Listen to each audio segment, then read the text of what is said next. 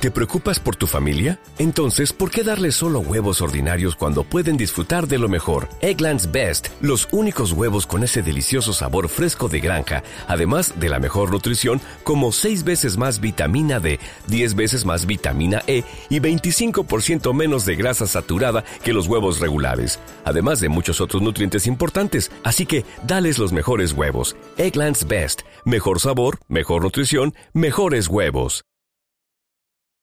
Bienvenidos a Watchlist, el programa mensual de la redacción de Fuera de Serie en el que repasamos las mejores series del mes que termina, que en este caso es febrero, y también las series que más ganas tenemos de ver en el mes siguiente que nos toca repasar, en este caso marzo, que es un mes además que empieza muy flojo, pero que luego tiene ahí como un atasco de serie interesante. Así que para comentar todo esto tengo conmigo a Loña Fernández Larrechi.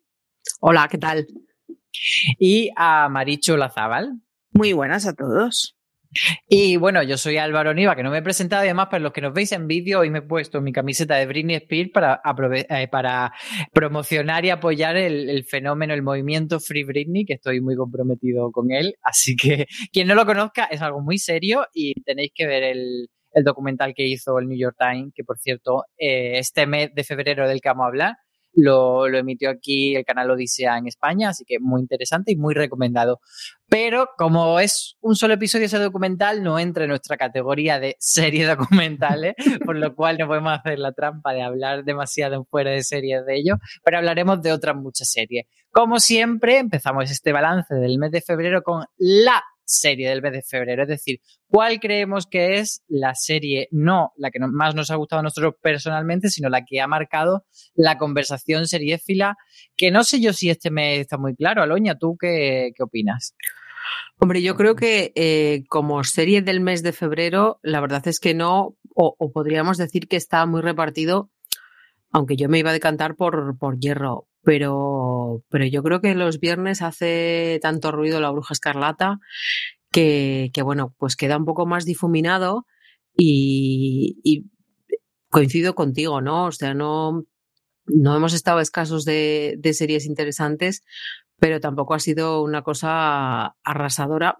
Quizá porque Hierro, pues bueno, como se emite semana a semana, mm, igual no, no ha impactado tanto, igual tenemos que esperar a marzo precisamente para ver todo, todo el ruido que acaba de hacer. Bueno, pero que Bruja Escarlata y Visión sigue siendo una serie del mes de febrero, aunque no, no fuese estreno el primer episodio, pero bueno, una, serie que, entra. claro, yo me refería a, estreno. obviamente, la hemos visto en febrero, cuatro capítulos, pero, pero bueno, sí, si nos referíamos a un estreno como tal, no. Si si no tenemos que hacerlo, eh, pues, computa. pues entonces yo creo que, que, Bruja Escarlata está haciendo mucho ruido eh, porque creo que hay mucha gente muy, muy entusiasmada con ella. Y, bueno, pues para mí sería ella, esa. Eh, Marichu, ¿para ti? Para mí yo creo que hierro, pero sobre todo a punto de hierro porque detrás de sus ojos pensaba que iba a durar muchísimo más la estela de Netflix y me ha parecido extremadamente corta. Entonces, mm, por compensación, hierro, de la que igual no se ha oído tanto, al menos en, mi entorno, pero sí durante más tiempo y más como sinónimo de calidad. Así que apuesto por ella. Yo en un mes normal habría apostado por hierro y creo recordar que, que el watchlist anterior era que, la que mencionaba como la serie del mes. Pero sí que tengo esta sensación de que no ha dado suficiente guerra, que sí que estuvimos pendientes un poco de las entrevistas de Candela, muy divertida, el fin de semana ese en el que se lanzaba, pero que luego no ha tenido tanto tirón. O sea, me ha dejado un poco frío el recibimiento, a lo mejor es una percepción mía simplemente. Y creo que, sí, que Bruja Escarlata y Visión eh, la que está acaparándolo todo. Yo es verdad que iba a meter aquí eh, detrás de su ojo, que también la menciona Marichu, pero es cierto que fue una burbuja Netflix muy, muy, muy corta. Así que me voy a sumar también a, Bruja Escarlata Visión al final. Así que bueno, esas serían un poco la, yo creo que las claves, pero ahora vámonos ya con, con, el despotrique, que nos gusta tanto. El hemos sido engañados. Aloña, a ti te gusta mucho despotricar. Dale. Pues, eh, claro, la premisa aquí es pintada muy bien, pero no. En realidad, la que he escogido no pintaba bien, pero, pero, pero como, como producto televisivo es un engaño. Eh, supongo que todos aquellos que se pasen por, por fuera de series habitualmente, igual ya intuyen de qué puedo estar hablando. Estoy hablando de Allen versus Farrow. Eh, una engañifa gordísima, un producto documental que no debería llamarse documental de ninguna de las maneras. Es una manipulación muy burda de, los hechos del, pasado, de esa relación de, de Farrow y, Woody Allen. Y, bueno, a mí sobre todo lo que me, más allá de si uno es fan o no de, de Woody Allen y se ha disfrutado con sus películas, a mí lo que me preocupa es esa deriva, ¿no? Y, y, esa que HBO se haya prestado a este circo, que, que y sobre todo el, el, hecho de decir, bueno, yo cuando veo un documental norteamericano, eh, a no ser que sea un tema que me guste mucho y conozca mucho, tú estás en manos de la gente que lo ha hecho y, y, confías en ellos porque crees que, que, ellos, pues bueno, pues, pues se ciñen a, a, a su trabajo y, y, a lo que tiene que ser. Y sin embargo, pues me he encontrado con que no. O sea, mm, hasta unos niveles que dices, eh, tronco, pero, pero ¿esto qué es? ¿Del primer curso de manipulación o, cómo va esto? Entonces, eh, me, me da mucha pena porque, o sea, a ver, viendo el tráiler no me podía imaginar otra cosa, porque el tráiler ya olía a, bueno, esto lo ha organizado Farrow y a tope con ella, pero, pero luego es como muy burdo, o sea, las, las escenas que escoge de, de la vida de, familiar de, de ambos con, con la niña, eh, eh, como muy, como muy para tontos, o sea, pero claro, te da por pensar, bueno, yo conozco el caso porque me leí la biografía y porque me interesa, pero hay mucha gente que no conoce el caso, que no le ha interesado nunca y que se va a quedar con esa versión de la historia. Y eso es muy grave. Entonces, eso es lo que me da un poco de miedo, ¿no? El, bueno, vamos a contar esta historia como nos venga bien y luego que la gente se la crea. Pues hombre, en estos tiempos en los que estamos hablando de, de, del problema de los medios de comunicación, del problema de las redes sociales, de todas esas manipulaciones, que ahora te venga un documental y te diga, mira, yo también sé manipular, pues me parece preocupante. Marichu, ¿tú asentías con la cabeza mientras hablaba Aloña? Sí, sí, yo es que eh, reconozco que no, no, para mí no hemos sido engañados, pero porque desde el primer momento en que empecé a oír hablar del documental, siempre lo he oído con la coletilla de ¡pua! la que se viene. Entonces, no me ha engañado en el sentido de que siempre he oído el tipo de comentario que hace Aloña adherido al documental. Yo reconozco que no lo he visto, y no lo he visto porque es que todas las críticas que he visto en esa línea. ¿no? y que todas las críticas que he leído han sido en esa, en esa línea y me da muchísima pereza. es verdad que los americanos son más indulgentes, ¿no? No, eh, y no, no me importaría ver un drama ficcionado que fuera una cosa completamente, pero siendo una cosa así me da como un poco más de apuro el rollo ese de ya desde un principio tan, tan sesgado partidista y, porque si fuera partidista y mira, yo vengo a, explicar mi tesis y mi tesis es que soy equipo de uno, vale, bueno. Pero ese, título de, ese título de Allen versus Farrow hubiese sido como más poner directamente pues la versión de Mia Farrow y, Tal cual. exponerlo y... Vale, ya sabemos a lo que vamos. Farrow Faraona me encanta como título. Entonces, Maricho, ¿cuál ha sido tu hemos sido engañados? Eh, Van dos. En parte detrás de sus ojos, detrás de sus ojos yo la novela me la ventilé en un fin de semana y la verdad es que me gustó bastante. La serie no he sido capaz, he visto los dos primeros episodios y luego me ha dado toda la pereza de la vida.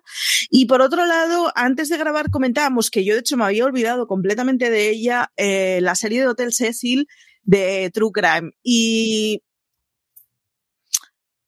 Marina Such en Twitter decía solo falta el, el GIF del, del, tipo de canal historia, creo que es del Aliens, y es un poco así, es todo el documental, es muy, en fin, vamos a explicar cosas jugosas, mmm, un poco en fin, de sobremesa al ambientillo y demasiado chascarrillo para ser lo que es. Luego, eh, si oís la review que hicimos a Loña y yo, te ríes mucho, pero claro, estás hablando de una cosa muy y lo que haces es reírte mucho porque la gente que sale es, guau, o sea, tiene mucha delita que cortar. Igual no es el tema adecuado para que hagas una serie cómica, digámoslo así. Entonces me decepciona un poco. Y la otra además es que la historia del Hotel Cecil es muy chula y me parece que no se acaba de explicar. Muy chula, yo también. Pero tiene, digamos que tiene muchos capítulos que narrar y realmente no se acaba de aclarar. Se explica, pues, es un sitio al que muere mucha gente, pero no se explica mucho más. Yo he estado tentado en meter aquí a el internado Las Cumbres, pero la verdad es que no puedo decir que me haya engañado porque básicamente es lo que prometía, eh, pero sí que es cierto que mm, la gente que he escuchado que la ha visto entera eh, dice que avanza y que está más entretenida más adelante y yo me quedé en la parte de engaño o de, o de sencillamente aburrimiento del comienzo y no, y no he seguido, así que... Yo la internado la he comprado enterita, enterita. Pues nada, la voy a dejar un poco en, en, cuarentena y sí que voy a meter aquí detrás de su ojo porque me parece una engañifa. Eso que hace, a ver, lo voy a explicar sin spoiler. Digamos que mm, en el último cuarto del partido te mete un, un girito que, que básicamente no tiene coherencia con lo, las bases que te ha sentado de lo que es la ficción. Entonces, una cosa es que tú quieras sorprender y que meta un giro loco, pero otra cosa es que no parezca coherente con, las tres horas o las cuatro horas anteriores que me has contado. Entonces, a pesar de que, yo ya dije en el review que, bueno, que me parecía medianamente entretenida y que no me parece que sea, pues eso, que es como una serie malucha, pero que tampoco te va a decir una gran cosa, pues bueno, un poco sí que hemos sido engañados. Vámonos con lo, con lo bueno. Ahora sí, las sorpresas, esas series que probablemente no habíamos escuchado mucho de ellas o que no teníamos en nuestro radar o que no pensábamos que podían ser un gran éxito o una serie que nos gustase y nos han sorprendido. Anda, pues mira, Aloña. Pues eh, dejando de lado la infamia, que yo creo que todos sabíamos un poco lo que, lo que era y, todos eh, habíamos oído hablar de ella y sabíamos que era una gran producción sobre un tema muy difícil, pero una gran producción. Yo quiero quedarme con una serie holandesa que ha estrenado Filming y que lleva por título Stanley, Historia de un criminal. Eh, me ha gustado mucho, eh, me ha entretenido mucho, me parece que está muy bien hecha, me parece que es una historia muy interesante. O sea, un tipo que, que empezó robando bancos y pasó a, a traficar con, con, marihuana. Y bueno, pues se, se, forró, se compró una casa en Benidorm con sus colegas de, de, de trapicheos. De trapicheos. Y, bueno, pues esos trapicheos luego le, dieron problemas. Eh, la vida de color de rosa en venidor, pues al final la cosa fue decayendo. Y, bueno, eh, yo es que no me esperaba, o sea, me daba como una cosa como de, ser algo como gris, como menos, menos atractivo. Y la verdad es que, pues bueno, para contar los 30 años de vida de este señor, que obviamente fue una persona real, pues eh, la verdad es que está muy bien montado con sus atracos, el tipo era joven, era guapo, no nos vamos a engañar. Entonces, bueno, él mismo se tomaba la molestia de conceder entrevistas para decir, mire, yo no soy tan malo como me pintan. Todo un poco locker, ¿no? Entonces, lo primero, la sorpresa de decir, ¿y por qué yo no he oído hablar de esta persona antes? Porque me parece un personajazo muy propio de bueno, del periódico del domingo.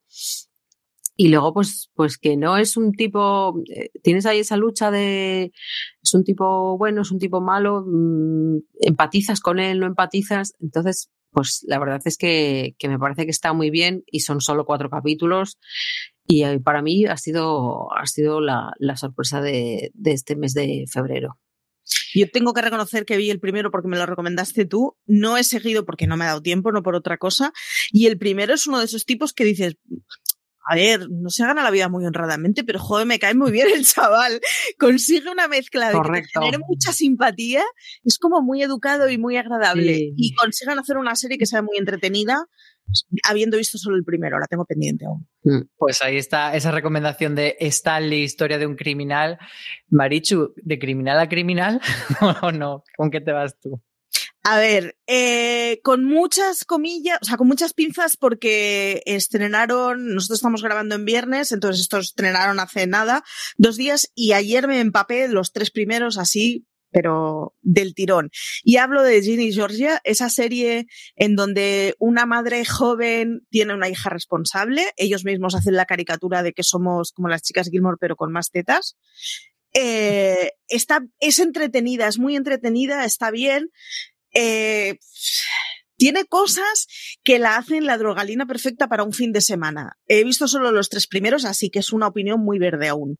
Pero este fin de semana me la acabaré de ver para escribir de ella, porque ya os digo, ayer me, me casqué los tres primeros sin darme cuenta. Lo que sí me ha sorprendido de, ¡jo, qué bonita es, qué entretenida es! Estéticamente me ha llamado mogollón. Es Hellstrom, que yo la verdad es que la tenía fuera de radar completamente. Es esa serie que montaron en Hulu y que luego se ha ido a Disney con la compra de Marvel o con la recuperación de Marvel y que tenemos, pues empezaron los dos primeros episodios, estrenó Disney esta semana pasada para vosotros, a un episodio semanal, son 10 la primera temporada y la verdad es que me sorprendió muy gratamente. Esperaba una cosa mmm, que no me llamara en absoluto yo ya he dicho varias veces que a mí el universo Marvel me cuesta tragar y, la verdad es que me, me, gustó bastante, consigue mantener muy bien el misterio. Eso sí, hace promesas que no sé si paga, pero el arranque te hace mucha promesa interesante de cosas que pueden suceder. Veremos si no os digo el mes que viene, pues vaya chufla, porque luego no te dan nada. No lo sé, pero el arranque promete mucho. Bueno, promete cuanto menos una serie cancelada. Así que sí, bueno. Eso sí, eso sí, pero, pero yo. Es, o una serie de temporada única, que eso Efectivamente. Es... Iba a decir, yo soy una chica optimista y he preferido tomármelo como una serie de una temporada.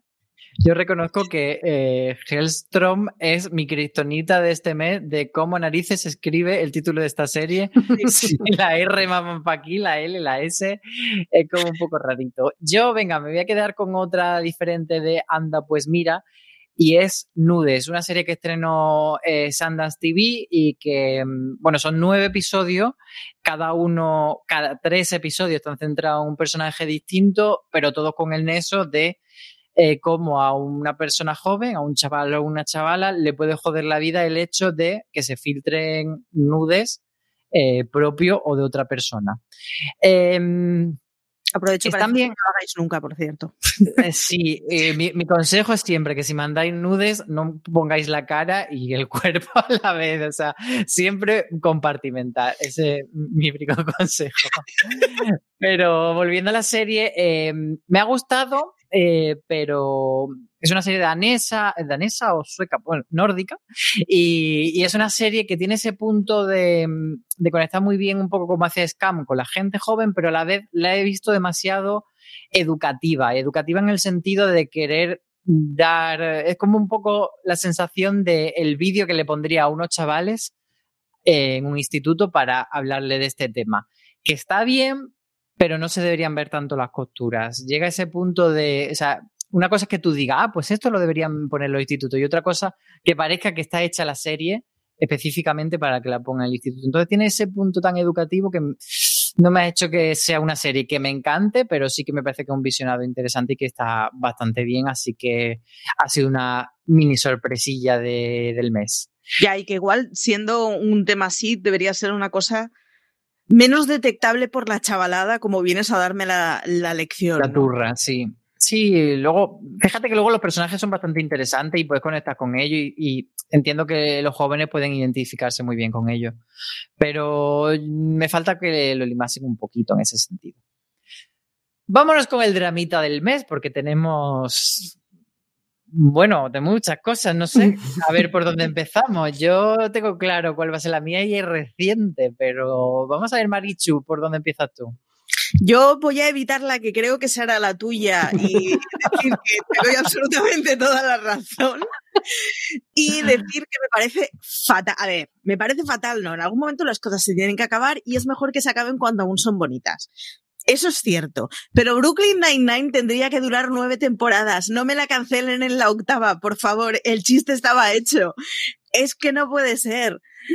Así que. Pero, pero que... explica el chiste, porque por otro lado, el chiste corresponde a, una, a cierta cosa.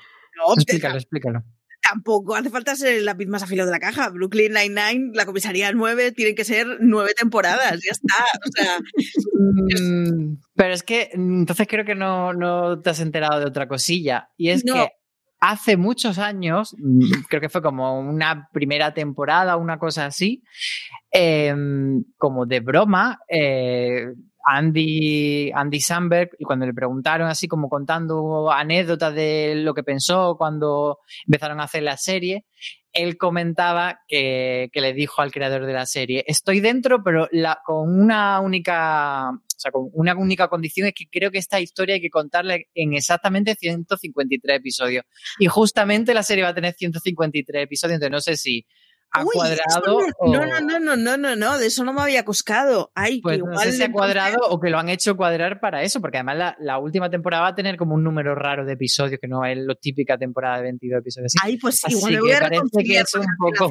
Nine-Nine, entonces, ¿eh? Es que a, a, mí los misticismos estos me gustan mucho. O sea, yo soy de las que aún pide los, eh, las Six Seasons and a Movie, o sea que Sí, y más que misticismo es eh, seguirle la coña a esta chorrada que se inventó Andy Samberg y me parece espera, muy Espera, porque igual entonces eh, me vas a convencer de la cancelación de Brooklyn Nine-Nine. ah, te parece justo y necesario. Sí, ahora cuando acabemos esto voy a contrastar las fuentes. Pero, pero sí que... O sí eh, compro, ¿eh? Pero creo que sí que lo podríamos trasladar a un drama un poco más general, que es casi la muerte de la sitcom clásica o de... Sí no hay series. porque ha coincidido que, teníamos Brooklyn Nine-Nine después de que se acabasen como conocí, se acabó también Big Bang. Se va a acabar también eh, Superstore y se va a acabar también Mom, que también fue una noticia de este mes. En mi caso, Mom no cuenta porque Mom es un drama en toda regla y yo tuve que dejarla porque era la bajona. Lo siento, no se puede apalizar tanto a unos protagonistas. Pero sí, nos hemos quedado sin comedias. Es, es una cosa muy triste, pero al final solo nos queda Ted Lasso que quieras que no es un lugar feliz, pero no es exactamente ese tipo de comedia. Sí, pero y es más el tipo de comedia de, cable, pero me refiero sobre todo más a la, generalista que quizás sea el joven Sheldon de lo más largo que queda y alguna otra. Aloña, ¿opiniones de esto? No, yo venía con, las dos, con Mon y con Brooklyn Nine-Nine, porque, bueno, em, sí que creo que representan un tipo de televisión que, pues que parece que ya no se va a hacer y, con lo que decías tú, ¿no? Con la, con la cancelación de Superstore, pues, pues nos hemos quedado un poco huérfanos en comedias, cuando además eh, la comedia que se hace en la televisión convencional o, o, de cable no es la comedia que se hace en las plataformas. O sea, HBO te hace comedias, pero son comedias por decirlo así, elevadas y, Netflix te hace comedias que no tienen ninguna gracia y que no duran nada, eh, afortunadamente. Eh, este, el mes pasado creo que estrenó otra de un tipo que tiene un equipo de Fórmula 1 o de NASCAR o de lo que sea y, oh sorpresa, han dicho que es machista. Eh, entonces, es un poco llamativo, ¿no? El, el, que la buena comedia se siga haciendo en la televisión convencional y sin embargo no, no hayan, los creadores no hayan dado el paso a, a las plataformas y los que les han, los han dado eh, no los han dado de, de, esa manera o se han dedicado a otros géneros o no les ha funcionado.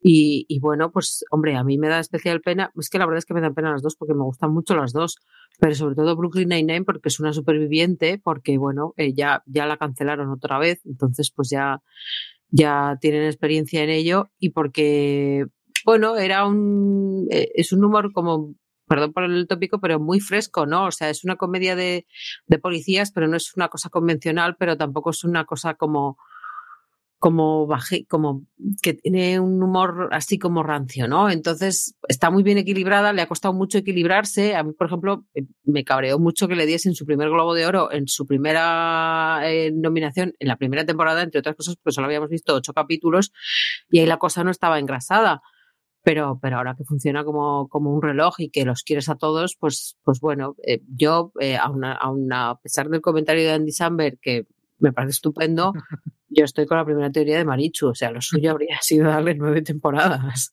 O 99. Pues hombre, también, eh, no, nos, no nos habría importado, pero es eso, o sea, ya no es el drama de las dos, sino de, de qué panorama se queda en, en la comedia ahora mismo porque, bueno, pues, pues las comedias de la televisión convencional no son como las demás comedias y, y quitando lazos y, y lugares felices muy concretos, pues yo creo que son comedias que todos necesitamos. Sí, que da la sensación, pues eso, que los Netflix están en ese punto de que todavía no, no le dan ese margen a que crezca tanto una comedia, como tú comentabas de Brooklyn, que, que ha ido cogiendo con el tiempo mm. su marcha. Y yo creo que Brooklyn en desde luego, va a ser una de esas que dentro de poco se va a convertir en, la reina del streaming, de, esas que la gente ve, como ahora ve todo el mundo de Office o como todo el mundo ve Friends en bucle. Yo creo que, va a tener ese hueco, pero es interesante, yo creo, analizar ese, ese momento raro que estamos con la comedia. Ah, bueno, me queda mi drama del mes, que ya me iba a la siguiente sección. No, no, no. Desparrama. Muy, muy, ya me lo voy a decir muy rapidito, porque además no, no, sé hasta qué punto estamos en terreno serie, verdad que los premios Feroz, que es de lo que vamos a hablar, son premios de cine y serie, pero bueno, al final el premio honorífico, que es este que está eh, envuelto en polémica, a Victoria Abril, que no sabemos si, como decía Maricho antes, que ha roto la ilusión de, de la grabación, estamos grabando en viernes, quizá para, para el lunes eh, sepamos algo diferente cuando se emite este episodio, pero bueno, al final parece que van a mantenerle el premio a, Victoria Abril a pesar de los comentarios que ha hecho negacionista, etcétera. Y yo sí que entiendo esa parte de, eh, bueno, cada uno es dueño de sus opiniones, em, separar eh, la obra y el autor, que el premio se lo estamos dando por ser una buena actriz y no por su comentario relacionado con la pandemia, vale. Pero mm, a mí lo que me mosquea es que esas declaraciones no han surgido en una entrevista posterior, no han surgido en otro foro, sino que ella lo, la hizo utilizando el foro y el altavoz de este premio en concreto. Y creo que aunque mm, todo este tema de la libertad de expresión eh, muchas veces tiene mucho grises y es muy difícil decir dónde marcamos la línea de cuando cancelamos a una persona, o en este caso yo creo que no es una cultura de la cancelación, sino cuando le damos un toque o cuando una opinión deja de ser admisible. Bueno, yo creo que es bastante fácil eh, marcar la línea en no dar discursos eh, que puedan ser constitutivos de, un problema de salud público, porque si ahora damos por buenos todos estos discursos, no solo el de Victoria, sino que ahora saliese todo el mundo a decir eso, pues podríamos tener una situación un poquito chunga para el conjunto de la población. Entonces yo creo que ahí es una forma más o menos fácil de, de marcar la línea roja y creo que, que nuestra labor también, porque siendo unos premios de periodistas, bueno, pues es ser un poquito eh, ejemplar en ese sentido y más una gala que se pretende hacer una gala presencial también, que es una forma de decir la cultura es segura, salvo si viene Victoria Abril sin mascarilla. pues entonces no lo veo. Sí, a mí me parece que la guinda, de hecho, es precisamente ese, no, no, irá y además quiere ir sin mascarilla, con lo cual tendrá que estar sola. Oye, mm, no, no con mi altavoz, no en mi lugar, no en la fiesta mía. No sé cómo decirlo, ¿no? Que hay, hay un punto que debería ser el, bueno, ya eh, hemos llegado al tope y me parece que el tope es pretender presentarte en una gala sin mascarilla y y al final es un poco lo que decías tú en tu hilo de Twitter cuando saltó todo esto, que es el rollo de, joder, si estamos con que la cultura es segura, lo que no podemos hacer es que, que, que eso, que en el momento de demostrarlo pongamos a una tipa sin mascarilla, lo siento mucho, pero... algo que sí, por acabar de pegarnos tiros en los pies, voy a pegarme dos. Eh, uno, eh, no acabo de entender el por qué estas concesiones, o sea, no, vale, eh, ha hecho su trabajo, pero, pero creo que si hubiese, si, si fuese negacionista en otros aspectos, si fuese igual de radical en otras convenciones sociales que tenemos aceptadas, eh, probablemente no las aceptaríamos. Lo que pasa que, que, bueno, pues, pues como ya hemos oído todo tipo de versiones sobre, sobre el coronavirus, pues pasamos por el aro. Y dos, y ahí viene la escopeta más grande, estoy convencida que si fuese un hombre, no, eh, no, no lo iban a aceptar, no se iba a ser tan permisivo como se está haciendo con Victoria Abril. Y añado una cosa, si estuviese pasado en Estados Unidos, imaginemos que en el Globo de Oro de Honor, ¿qué habría pasado? ¿Os atrevía a Yo creo que eh, en el caso de Estados Unidos, yo creo que se hubiera mezclado con muchas otras cosas, ¿eh? Hubieras, pero, pero hubieras. Yo creo que no se lo habrían, yo, creo, que, yo creo que se lo habrían retirado, ¿eh? Sí, pero porque, claro, es que tú. Eh, pero es que. Eh, te pones a pensar en. Aparte de porque creo que tiene más alcance y porque creo que tiene más relevancia, y porque todos de una manera u otra miramos a la industria norteamericana, bueno, yo creo que, que, que son más cuidadosos con esto y se tiene más cuidado con, con lo que dice y el altavoz que se utiliza para decirlo. O sea, tú hayas estado muy bien cuando has dicho, claro, es que no es tenía una entrevista con Le Figaro y lo ha soltado. No, no, es que detrás detrás ponía premios feroz. Y luego, eh, en ese, en, ese eh, eh, em, vomitona de palabras que tiene, porque es que además no se calla, eh, o sea, y, tampoco tiene pinta de, que nadie le esté dando la réplica, o sea, era un poco como, como una locura, como, venga, yo tiro por esta carretera y hasta que me estrelle.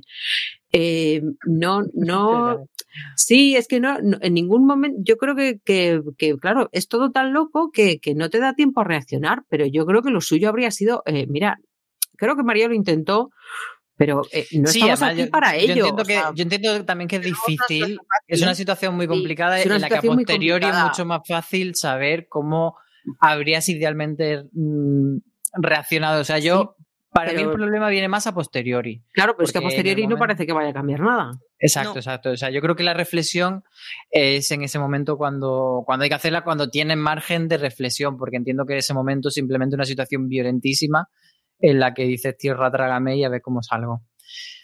Pero bueno, vamos a, dejar esta señora. El, problema es que esto no se va a acabar, no se acaba ahora, o sea, hasta que se, cuando se entreguen los premios, porque claro, va a subir al escenario, va a tener que agradecer el premio, eh, entonces, pues lo que también decía Marichu, yo es que no sé si me apetece que una señora haga lo que le sale del moño porque le van a entregar un premio y porque es muy buena actriz, pues es que igual no deberíamos ser tan concesivos y insisto, yo creo que si fuese un hombre, no se le concedería y no se le eh, pasaría por alto todo lo que se está pasando por alto. No, y, creo que hay una cosa, lo siento, pero eh, de norma de uso a entrada. O sea, es una fiesta privada y lo siento, pero en mi fiesta privada no entra gente que no cumpla con las medidas de seguridad. Igual que no podría entrar con tres tigres. O sea, que hay un rollo ese de, pues, o sea, me empeño en tener una idea. Y si los tres tigres llevan mascarilla o me empeño en tener una idea, pues, pues ten la idea. Si yo no tengo ningún problema con que tengas, bueno, no estaré de acuerdo con la idea, pero entiendo que puedas tener unas ideas distintas, pero el rollo que, y eso pretenda que las ejerza en una fiesta de otros, pues, pues vale, pero no en mi fiesta. Bueno, pues dejamos ya esta polémica feroz a un lado y nos centramos otra vez en las series y como siempre cerramos el mes de febrero con la mejor o la peor serie del mes, que normalmente siempre damos amor, pero a veces no. Aloña, ¿con qué te decides? Pues yo iba a no dar amor, lo que pasa que creo que, me he sentido un poco aludida eh, con una de las primeras partes que hemos charlado y entonces pues voy a dar amor solo por llevar la contraria y para que veáis que no, no soy todo odio. Eh, voy a dárselo a Your Honor. Eh, me ha gustado más de lo que esperaba ha tenido sus momentos de, bajura. Eh, no es el primer capítulo, que el primer capítulo es una maravilla. Y yo, aunque no queráis ver toda la serie, yo os recomendaría ver el primer capítulo. Y, bueno, la verdad es que lo he disfrutado mucho. Tiene un, final muy, muy poético. Tal vez eh, pueda parecer previsible, pero, pero bueno, eh, siempre está bien ver a Brian Cranston, delante tiene a, a Stulbar, que, que, está muy bien y que, que, bueno, pues da el pego como, como mafioso. Y es Nueva, en Nueva Orleans, que también es bonito de ver. Así que yo me voy a quedar con Your Honor y si no la habéis visto, pues, pues os animo a verla porque la verdad es que son, son 10 horitas muy agradables frente al televisor. Maricho. Mm, no creo que sea la mejor y no creo que sea la serie del mes, pero me veo en la obligación de hablar de Prodigal Son. En un momento en que las procedimentales están bastante bajas y que hay mucha procedimental que al final sigue el mismo esquema, Prodigal Son ha vuelto desatada. O sea, necesito a Michael Sheen en mi vida, pero al Michael Sheen al cirujano, al que se cargó a 200. Está desatadísimo, es muy divertida. Le han dado una segunda vuelta para cómo explicar una segunda temporada, que está muy bien. Y es que están todos perfectos. Así que me quedo con Prodigal Son porque es que fue el, o sea, ha sido el regreso que me ha hecho sentirme en casa, de esto de qué calentita, qué guay, qué bien que la vamos a ver cada semana. ¿Te das cuenta que, que tu casa es un señor que ha matado a 200 personas? Pues ahí, ahí lo dejamos. Esos son lugares felices de Marichu. Yo otro día os hablaré de las pesadillas que tuve el otro día cuando me quedé dormida viéndole y orden a las 4 de la mañana. Yo voy a dar amor, mucho amor y con amor, Víctor. Esa es mi elección para este mes porque sí que tenía ganas de verla y, y, era una serie que tenía en el radar, pero como no, no la habían traído todavía a España porque era un original de Hulu y aquí todavía no teníamos Hulu ni, nada que fuese el equivalente, pero cuando ha llegado Disney Plus Star, pues ha sido uno de, los estrenos que ha tenido y la verdad es que me ha sorprendido para mejor de lo que yo esperaba. Es una serie súper, súper, súper cookie, súper adorable, súper achuchable, encima con episodios de 20 minutos, de 25 que pasan súper rápido y bueno, es que son todos los personajes amor, es que no sé cómo, cómo, venderla, es que, pues eso, es muy bonita, que la veáis todo porque, porque es muy bonita. Así que con eso me quedo, esperando a que todos la veáis. Y, ahora sí podemos pasar ya a, lo que viene en el mes de marzo, en esta segunda parte de nuestro watchlist. Vamos a empezar como siempre con eh, Cállate y toma mi dinero, esta sección en la que recomendamos una serie de estreno que viene en el mes de marzo. Aloña.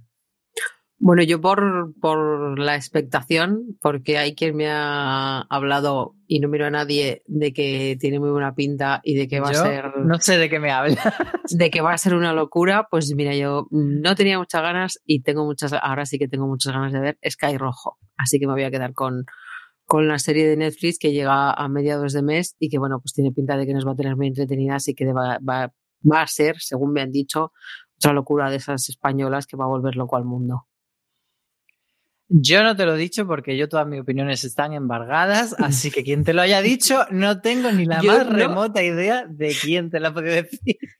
No me he referido a ti, e, es el run, el run, run de las redes. Por eso, por eso yo solo lo Es el run run de las redes, amigo. Es el run run de las redes. Marichu, ¿tú con qué te quedas para este mes? Yo no vengo a hablar de Sky Rojo, pero en Netflix pasan los screeners primer aviso. Venga a hablar de The Minister. Eh, tengo bastantes ganas de verla. digamos que las críticas previas prometen bastante. Es una historia europea sobre, bueno, pues un, candidato a la alcaldía o a presidencia del partido que, que decide que si en las siguientes elecciones no hay un 90% de participación, renuncia. Eh, básicamente es o gano por la puerta grande haciendo que absolutamente todo el mundo me vote prácticamente o me largo a mi casita. Eh, la prensa la pone muy bien, es de estas series de las que se ha hablado muy bien y en parte porque las series políticas me molan mucho y cada vez me estoy aficionando más a las europeas y tengo que reconocer que Movistar y Filming están haciéndome muchos regalos últimamente y en parte porque marzo es un mes bastante flojito, me quedo con The Minister. Yo, esa premisa de señores que le hacen chantaje emocional a una nación entera, no me ha convencido, pero bueno, eh, me quedo como un poco a la espera de que tú me cuentes si merece la pena o no merece la pena y, si es divertida o, qué pasa con ella. Mi, mi apuesta es para una serie de HBO Max en Estados Unidos en España sigue siendo HBO España todavía. En algún momento tendrá ese momento, ese, ese punto de, de, mutación la plataforma, pero bueno, sigue siendo HBO España. Y me quedo con Generation o Genera más Ion, que es como se escribe, o Genera plus Ion. No sabemos cómo, cómo leer este, este símbolo de más que tiene ahí, pero bueno, entendemos que Generation y es una serie pues sobre la generación Z, eh, sobre los jovenzuelos, y parece que un poco por lo que me dio a mí la intuición en, el tráiler como una contrapartida de, euforia, pero quitándole toda la parte excesivamente dramática de euforia y llevándolo a un tono más ligero, más, más de dramedia. Está ahí en el guion y en la producción Lena Danan, entre otras personas. No es la creadora de esta serie, pero sí que está metida. Lena Dunham, por supuesto, nuestra adoradísima Hannah Horvath de, la serie Girls. Y, bueno, parece que nos va a presentar pues un, un elenco de actores jóvenes, un grupo de personajes que pueden o no ser representativos de esta generación más joven que a nosotros los millennials ya se nos queda, que nos vienen a, llamar viejunos y, la verdad es que sí que me, llama mucho la atención. No sé si Aloña, tú que eres muy fan de Euforia, la tienes también en el radar o, no te apetece. Sí, pero yo le he bajado a la, a la tapada. Ah, no dais un duro, ah, pero. Pues perdón por el spoiler. perdón por el spoiler y no he dicho nada. Así que con eso nos vamos al siguiente, a la siguiente categoría que es Diosito que llegue ya las nuevas temporadas. Maricho, empieza tú. Pues me gustaría decir que sí, tío Nahil, pero cuando he repasado las series que venían en marzo me he acordado que no acabé de verla. No sé si mucho a favor de ella. Yo sí que llegué ya, pero he pasado de la, la temporada. Fue un rollo de este, ostras, esto existía y me estaba gustando. ¿Por qué dejé de verla? No me acuerdo. Así que, para ser honestos, eh, me voy a quedar con Breeders, que es esa serie inglesa sobre. Es una especie de maldita paciencia a la inglesa. Hecho, Eh, Breeders, el título en español es. ¿No es Eh, Bendita Paciencia? Y Bendita Paciencia. Perdona, bendita. pa- no, ben- No, no, a ver. borradme. lo que estoy diciendo es Breeders, recuerda siempre a la serie de Berto Romero, que ahora no me acuerdo cómo se llamaba en España. Mira lo que has hecho. Eso, vale. Pero Breeders es maldita paciencia en España. Bendita paciencia, no maldita. Ay, por favor, de verdad. Bueno, a ver si vamos acabando ya, ¿eh? porque creo que necesitamos ya directamente. Es una serie que está protagonizada por Martin Freeman y Freeman y Daisy Haggard sobre, pues eso, dos padres que lo hacen con toda la mejor buena voluntad del mundo, pero la vida les supera. Está bastante bien, es una es una comedia de HBO, es una de esas series que viene sin hacer ruido, pero a mí me pareció muy potable el año pasado, muy entretenida y de esos lugares que son agradables. No me voy a decir felices porque tenía algún episodio de estos que joder, pues vaya usted me acaban de dar así sin esperarlo. Pero Breeders, me quedo con ella.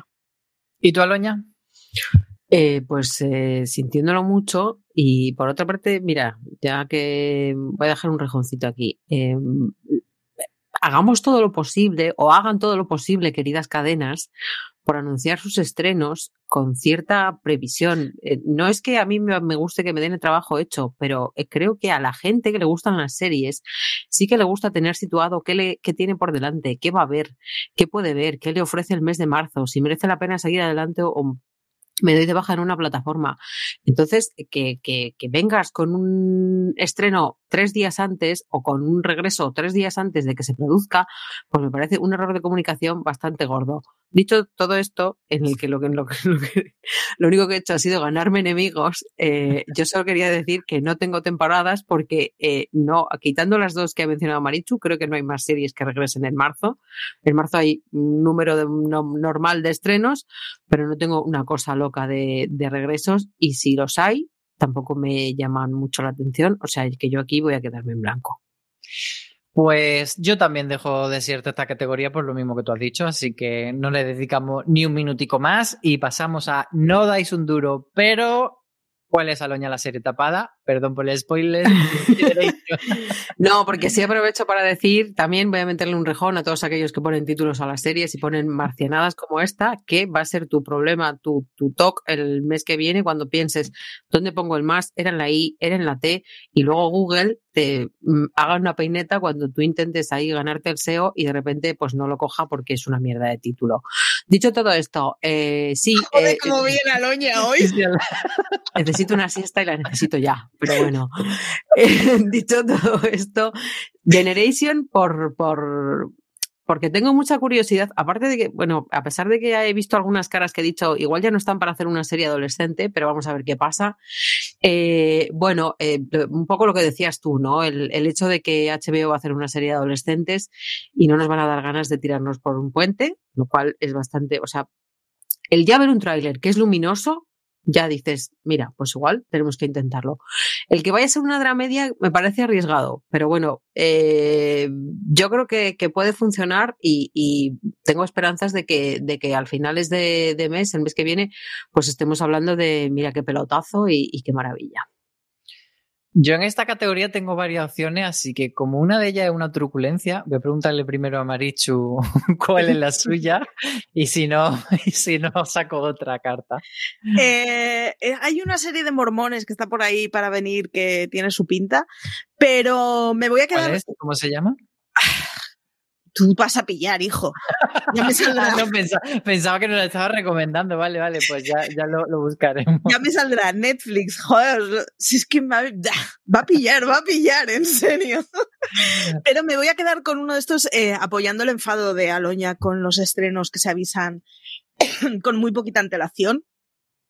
Hoy ya XN nos ha dicho que viene el lunes eh, Último Destino, así que el día que estrenamos esto, Last Resort en su título original es una serie que me, gustará ver eh, cómo ha envejecido, porque es una serie de 2010, una cosa así, que básicamente es una serie militar de submarinos creada por Sean Ryan y que en su día eh, se puso bastante bien y nunca llegó a España y es de estas series que creo que a los que nos gusta nos va a gustar. No te lo hagas, Marichu. No, te hagas eso. Yo no digo nada, pero no te la recomendaría. mi, mi, posible tapada, bueno, yo es que tengo varias, pero mm, me voy a quedar con que viene el lobo que fíjate que no es una, no desde luego la serie más alegre del mundo, es una serie que va a traer eh, Movistar, una serie, si no me equivoco, británica, que se llama Cry Wolf, en, su título original, se estrena el 16, el martes 16, y trata de una niña de 14 años que hace como una redacción en el colegio en el que cuenta que su padrastro es violento en casa y entonces eso eh, activa unos mecanismos de los trabajadores sociales para que separen provisionalmente a ella y a su hermanastro de, la familia. Y los padres entonces niegan todo lo que dice la niña y ahí se establece la duda de, bueno, pues a ver a quién hacemos caso, si a la niña o a los padres. Me parece una premisa bastante interesante y luego, así por añadir de pinceladas, creo que también hay cosita interesante que no hemos mencionado, por ejemplo, la templanza entre la serie española y, bueno, y luego Netflix tiene también alguna cosita de estas que, que prácticamente no se sabe casi nada de ella hasta el día que llegan, pero hay una que es una francesa, se llama Dealer, que, que, va con metraje encontrado y a mí eso siempre, metraje encontrado son como unas palabras mágicas para mí, que luego nunca dice nada porque pueden ser bastante chorro, bastante mierder, pero siempre me llama la atención. Murder Among the Mormons, por cierto. Ah, mira. Murder Among the Mormons. Tiene pinta de ser drogalina de la buena. Eh, ya vale. Has estado rápida ahí con el Google. Estrenan el 3 de marzo, para el 4 yo creo que me lo habré visto, porque el tráiler es como de pula que viene. No digo que sea buena, pero sí que la voy a gozar, que es distinto. Vámonos ya con la serie del mes, esa que creemos que sea o no la mejor, va a ser la que domine la conversación seriéfila de, de este mes, en el que, por cierto, termina Bruja Escarlata y Visión, en este mes de marzo. Aloña. Pues como termina Bruja Escarlata y Visión y Disney no quiere que te desapuntes de su plataforma, pues ahí llegan Falcon y el Soldado de Invierno o mm, eh, un híbrido así, creo que es el que son dos, se llama así, sí, sí, sí, sí, lo has dicho bien. Y, espérate, te voy a cortar porque aquí quiero hacer yo otro rant, o sea, de estos que tú has hecho a lo largo del... En plan, hazlo tú ahora, hazlo tú, por favor. Sí, sí, sí, señor de Disney Plus, por favor, coherencia a la hora de traducir títulos, o sea, porque, vale, lo de WandaVision fue por los problemas con WandaFilms, ta, ta, ta. Pero Falcon y el Soldado de Invierno, o me pones Falcon and the Winter Soldier, o me pones Halcón y el Soldado de Invierno.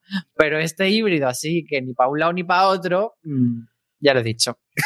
Muy bien. El lunes empezaremos a ganarnos la vida con el macramé y entonces hoy estamos porque todo el mundo nos odiará. O, o, más que Waslich había que llamarlo Quejist o algo así. Pero bueno, ¡Ey! Eh, yo creo que una va a ser esa, a pesar de que, bueno, viene ahí el, mes eh, dividido porque se estrena el 19, con lo cual solo van a, a, estrenar, a verse dos capítulos. Y por otro lado, pues como ya he adelantado ligeramente que me han chivado los pajaritos, pues creo que va a ser Sky Rojo. Pues yo, sin basarme en absoluto en haber visto nada del metraje de Sky Rojo más allá del tráiler y las fotos promocionales, creo que esta nueva serie, que es de los creadores de La Casa de Papel, este Martínez Lobato y Alex Pina, pues tiene todas las papeletas para eh, mantener un poco eh, ese fenómeno y, unir un poco esos, esos elementos que han gustado tanto internacionalmente de la Casa de Papel, así que yo creo que, puede ser. Y bueno, por mencionar otra distinta, porque creo que básicamente son Falcon y el Soldado de Invierno y Sky Rojo, las dos grandes, eh, añadiría la que he mencionado antes de La Templanza, de, que puede ser otra serie española que, que más o menos guste, pero es verdad que se estrenan casi todos los estrenos potentes a final del mes de marzo. No sé si es que los algoritmos le han dicho algo a esta gente y han dicho que tiene que esa semana, pero es verdad que la templanza puede quedarse muy tapada precisamente por, por estas series. Marichu. No, ya lo habéis dicho todo. Eh, Falcon y el Soldado de Invierno, es que es Disney. Quiero decir, ya está. Y, y Sky Rojo, eh, Netflix pasando los screeners, segundo aviso. Ganazas de verla. Eh, no se puede decir nada, pero, pero eso, los datos dicen que pinta muy bien, así que ganas, muchas ganas de verla.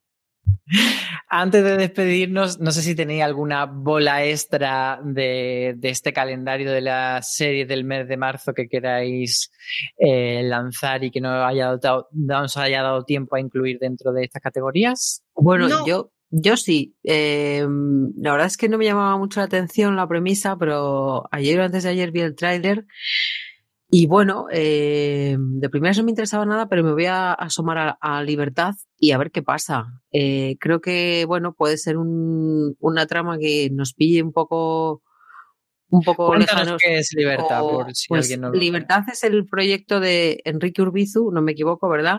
El, que también se estrena el día 26, el día de, de la templanza.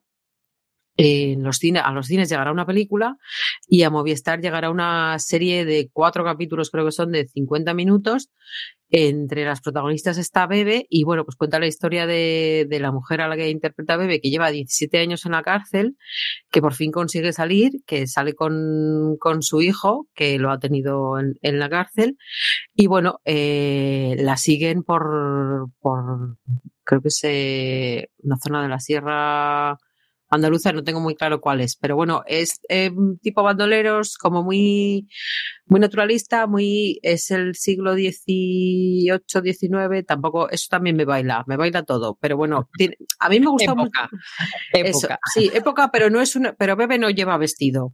Como decía Phoebe de antaño. o sea, es eh, como es como algo como más salvajado, más no es, como si fuesen nuestros vaqueros, o sea, vaqueros españoles. Tu, tu Yellowstone, mi, decir. mi Yellow, bueno, sí, algo esta así. esperanza de que sea el Yellowstone. No, no, porque Bebe y Kevin Costner no tienen nada en común. Pero, y además los, los vaqueros de aquí parecen como mucho más guarros y más sucios que los, que los de Montana. Pero, no sé, eh, a mí de verdad que no me llamaba nada la atención y el otro día de casualidad me comí el tráiler y dije, pues mira, me apetece. Así que bueno, pues, pues igual descubrimos que, que, que la española interesante es esa. Eh, a ver qué nos depara el mes de marzo. Por otra parte, antes lo ha comentado, creo que ha sido Marichu, tampoco parece un mes que sea una locura, pero es que tampoco lo parecía febrero. Y yo me lo he pasado muy bien en febrero. O sea que bueno, pues, pues seamos optimistas y a ver qué pasa.